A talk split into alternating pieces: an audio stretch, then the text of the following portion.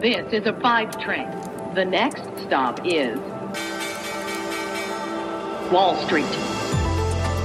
Guten Morgen und hallo zu euch nach Deutschland. Herzlich willkommen zu Wall Street Daily, dem unabhängigen Podcast für Investoren. Ich bin Sophie Schimanski.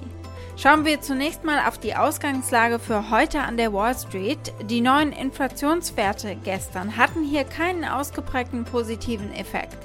Die Anleger machen sich hier Sorgen um einen schwachen September, um die Delta-Variante, vielleicht auch äh, um die Notenbank. Da sprechen wir nachher noch drüber. Zyklische Aktien sind hier gefallen. Die Bank of America zum Beispiel verlor bei den Finanzwerten besonders stark und GE General Electric hat die Industrieaktien ins Minus gezogen.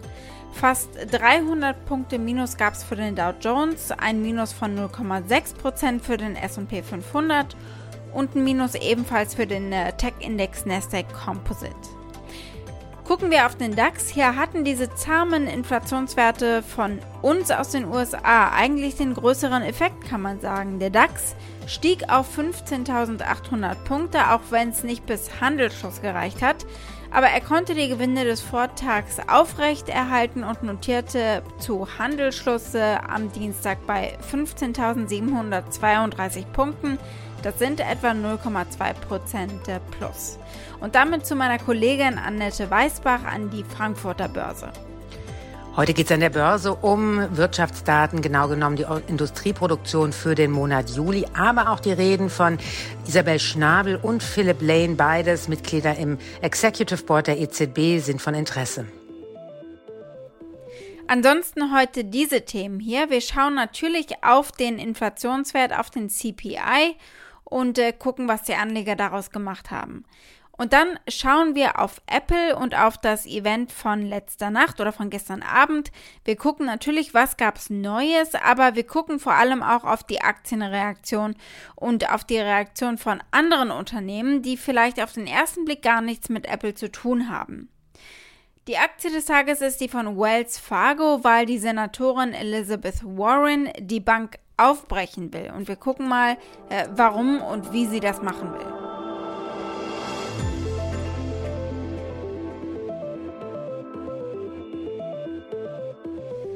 Gucken wir als erstes auf den frischen CPI-Wert, der die Verbraucherpreise misst. Das ist natürlich ein wichtiger Inflationsindikator, der sich im August gegenüber den Vormonaten abgekühlt hat, aber immer noch heiß ist im Jahresvergleich. Die Verbraucherpreise stiegen im August um 5,3 Prozent gegenüber dem Vorjahr und äh, um 0,3 Prozent gegenüber Juli. Das hat das Arbeitsministerium am Dienstag berichtet. Beide Werte lagen leicht unter den Markterwartungen. Das äh, wirkte sich äh, erst einmal vorbörslich positiv auf die Aktien aus. Denn weniger hitzige Inflationsdaten geben der Notenbank mehr Zeit, ihre großzügige Geldpolitik zurückzufahren. Aber das hat hier eben den Tag über nicht angehalten, dieser Optimismus. Ohne die volatilen Nahrungsmittel- und Energiepreise stieg der CPI für den Monat nur um 0,1% gegenüber der Schätzung von 0,3% und um 4% gegenüber den Erwartungen von 4,2% im Jahresverlauf gesehen. Ein Großteil des Inflationsanstiegs im Monat war also auf die Energiepreise zurückzuführen, wobei die Benzinpreise um 2,8 Prozent angezogen haben. Die Lebensmittelpreise stiegen um 0,4 Prozent. Energie ist im Vergleich zum Vorjahr um 25 Prozent gestiegen und Benzin ist im Berichtszeitraum um 42 Prozent gestiegen. Das Preiswachstum bei Gebrauchtwagen übrigens schwächte sich im August ab.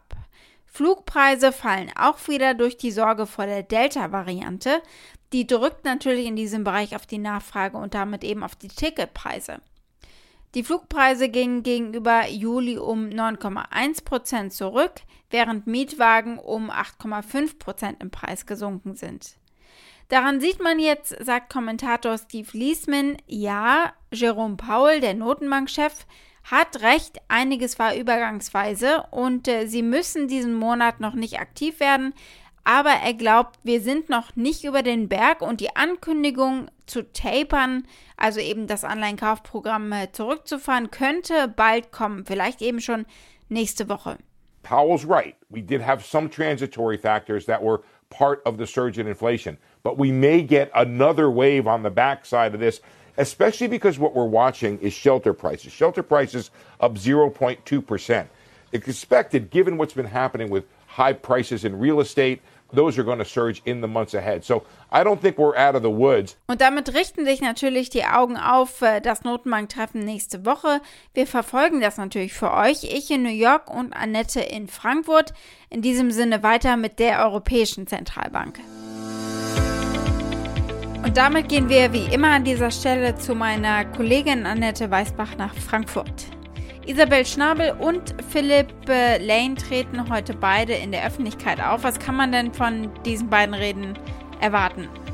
Es ist interessant, was Isabel Schnabel, die ja Mitglied im Direktorium der EZB ist, zur Inflation wieder zu sagen hat, aber auch Philip Lane, der Chief Economist der Institution. Denn es scheint so, dass die EZB nun mit vermehrten Auftritten in der Öffentlichkeit, vor allem auch die deutsche Öffentlichkeit davon überzeugen möchte, dass die Inflation wirklich nur ein temporäres Phänomen ist. Denn gerade in Deutschland läuft die Inflation ja wirklich heiß. Die Bundesbank geht von Zahlen bis, äh, bis zu fünf Prozent zum Jahresende hinaus. Und hier werden natürlich die Stimmen lauter, dass es eine massive Geldentwertung ist und die EZB endlich damit aufhören soll, so viel Geld in die Märkte zu pumpen und damit die Inflation noch zu befeuern.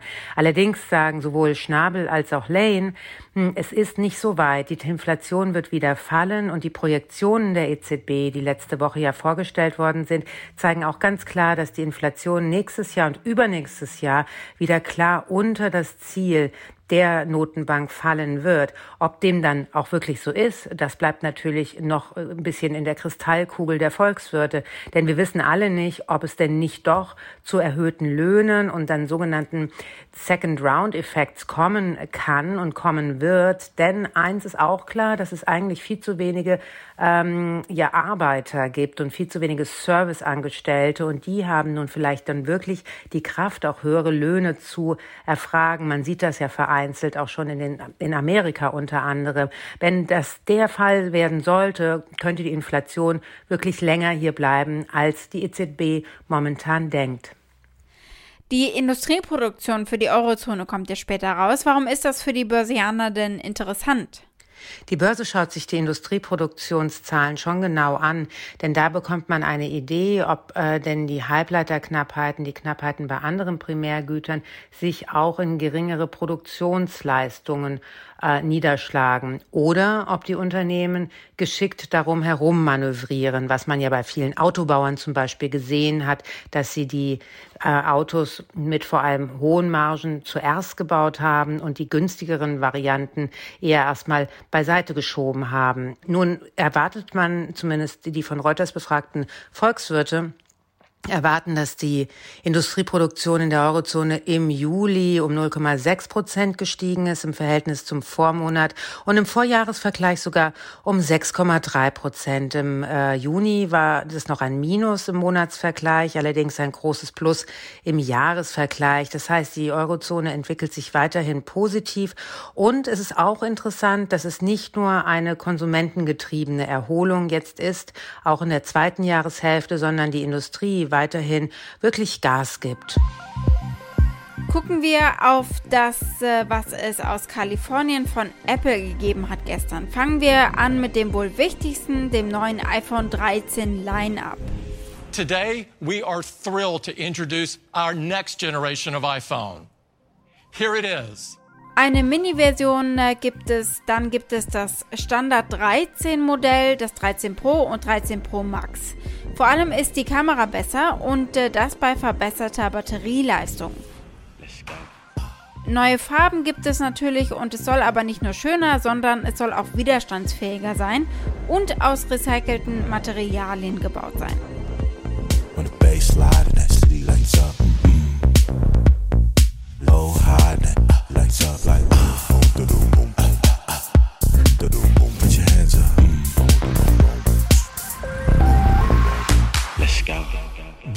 Is iPhone 13. Das iPhone läuft mit dem neuen A15-Chip. Der soll 20% schneller sein als äh, die Chips der Konkurrenz. Und äh, dieser Halbleiter ist auch in den neuen iPads. Auch im Dienstleistungsbereich übrigens haben sie sich hier bei Apple TV Plus zum Beispiel mehr Inhalte ins Boot geholt und große Stars Tom Hanks, Jennifer Aniston und Reese Witherspoon starten zum Beispiel in die zweite Staffel der Morning Show. Und dann haben sie noch eine neue Apple Watch vorgestellt, die Series 7 in verschiedenen Ausführungen. Und was ich da noch gerne anhängen möchte, ist das Apple Fitness Plus Angebot, also eine Dienstleistung, bei der sie äh, Trainervideos anbieten, Yoga, High Intensity kann man da machen, neu nun auch Pilates und äh, Wintersport und Meditation. Wer eine Apple Watch kauft, kann das drei Monate umsonst nutzen. Später dann gibt es das für etwa 9,99 Dollar im Monat oder 970 Dollar im Jahr.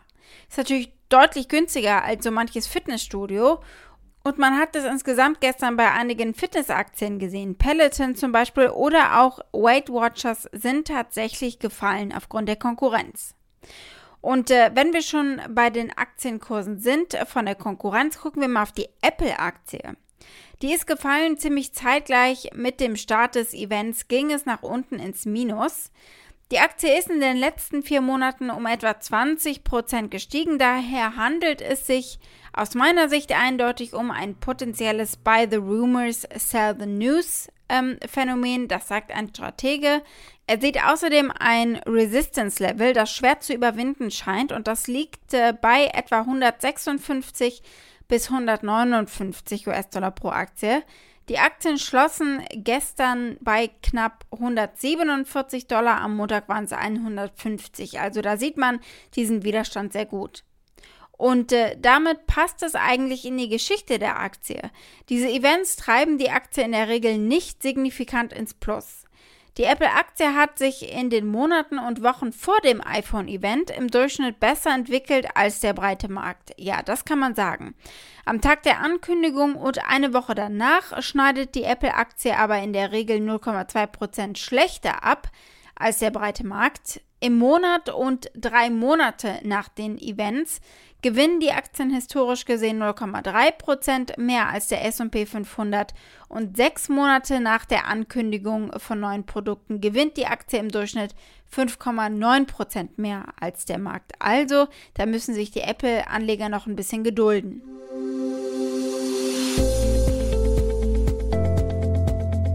Die Aktie des Tages ist heute die von der Bank Wells Fargo. Die Senatorin Elizabeth Warren forderte gestern die Notenbank auf, Wells Fargo aufzubrechen. Sie argumentiert, dass eine ganze Reihe von Skandalen die Verbraucher gefährden. In einem Brief an den Notenbankvorsitzenden Jerome Powell forderte sie die Zentralbank auf, die Bankeinheit von Wells Fargo von dem Finanzdienstleistungsgeschäft zu trennen. Sie sagte, die Fed könne und äh, solle Wells Fargo die Lizenz entziehen, als Finanzholding zu operieren. Die Notenbank hat diese Macht, die Verbraucher an erste Stelle zu setzen und diese Macht muss sie nutzen, das schrieb Warren in dem Brief an die Notenbank. Und das sollte sie tun, indem sie den verbraucherorientierten Teil vom Rest der Finanzaktivitäten trennt. Äh, da kann die Fed eben sicherstellen, dass Wells Fargo damit auch die Konsequenzen spürt von äh, vergangenen Handlungen. Es geht natürlich bei diesen Handlungen unter anderem um die Millionen von Fake-Konten, die Wells Fargo im Namen von Kunden angelegt hatte, um Statistiken zu schönen. Obwohl Wells Fargo am Dienstag nicht direkt auf Warren reagiert hat, gab es eine Pressemitteilung, in der steht, wir sind heute eine andere Bank als noch vor fünf Jahren, weil wir erhebliche Fortschritte gemacht haben. Damit spielen sie natürlich darauf an, dass sie äh, Geschäftsbereiche in kleinere Gruppen aufgeteilt haben, die Unternehmensleitung gewechselt haben und neue Teams, äh, Vertriebspraktiken und Risiken überwachen. Die Anleger von Wells Fargo waren am Dienstag nicht besonders beeindruckt. Die Aktie stieg etwa 0,6% an. Gucken wir mal, was Analysten zur skandalgebeutelten Bank sagen. Der Konsens unter 27 Analysten ist, Aktien von Wells Fargo zu kaufen. Und die 23 Analysten, die 12 Monats Preisprognosen haben für Wells Fargo, haben ein mittleres Ziel von 50 Dollar. Diese Medienschätzung entspricht einem Anstieg von 8% etwa gegenüber dem letzten Kurs. Wall Street. Damit war es das für heute. Ich hoffe, ihr seid morgen wieder mit dabei. Dann schauen wir unter anderem auf das Unternehmen Pfizer und Impfstoffe für Kinder. Und wir gucken auf den Wasserstoffautobauer Nikola. Da gibt es Neues. Schickt mir gerne eure Fragen oder Vorschläge für eine der nächsten Ausgaben an wall-street-daily at mediapioneer.com und äh, diese Ideen auch gerne als Sprachnachricht. Habt einen schönen Tag heute noch bis morgen, eure Sophie.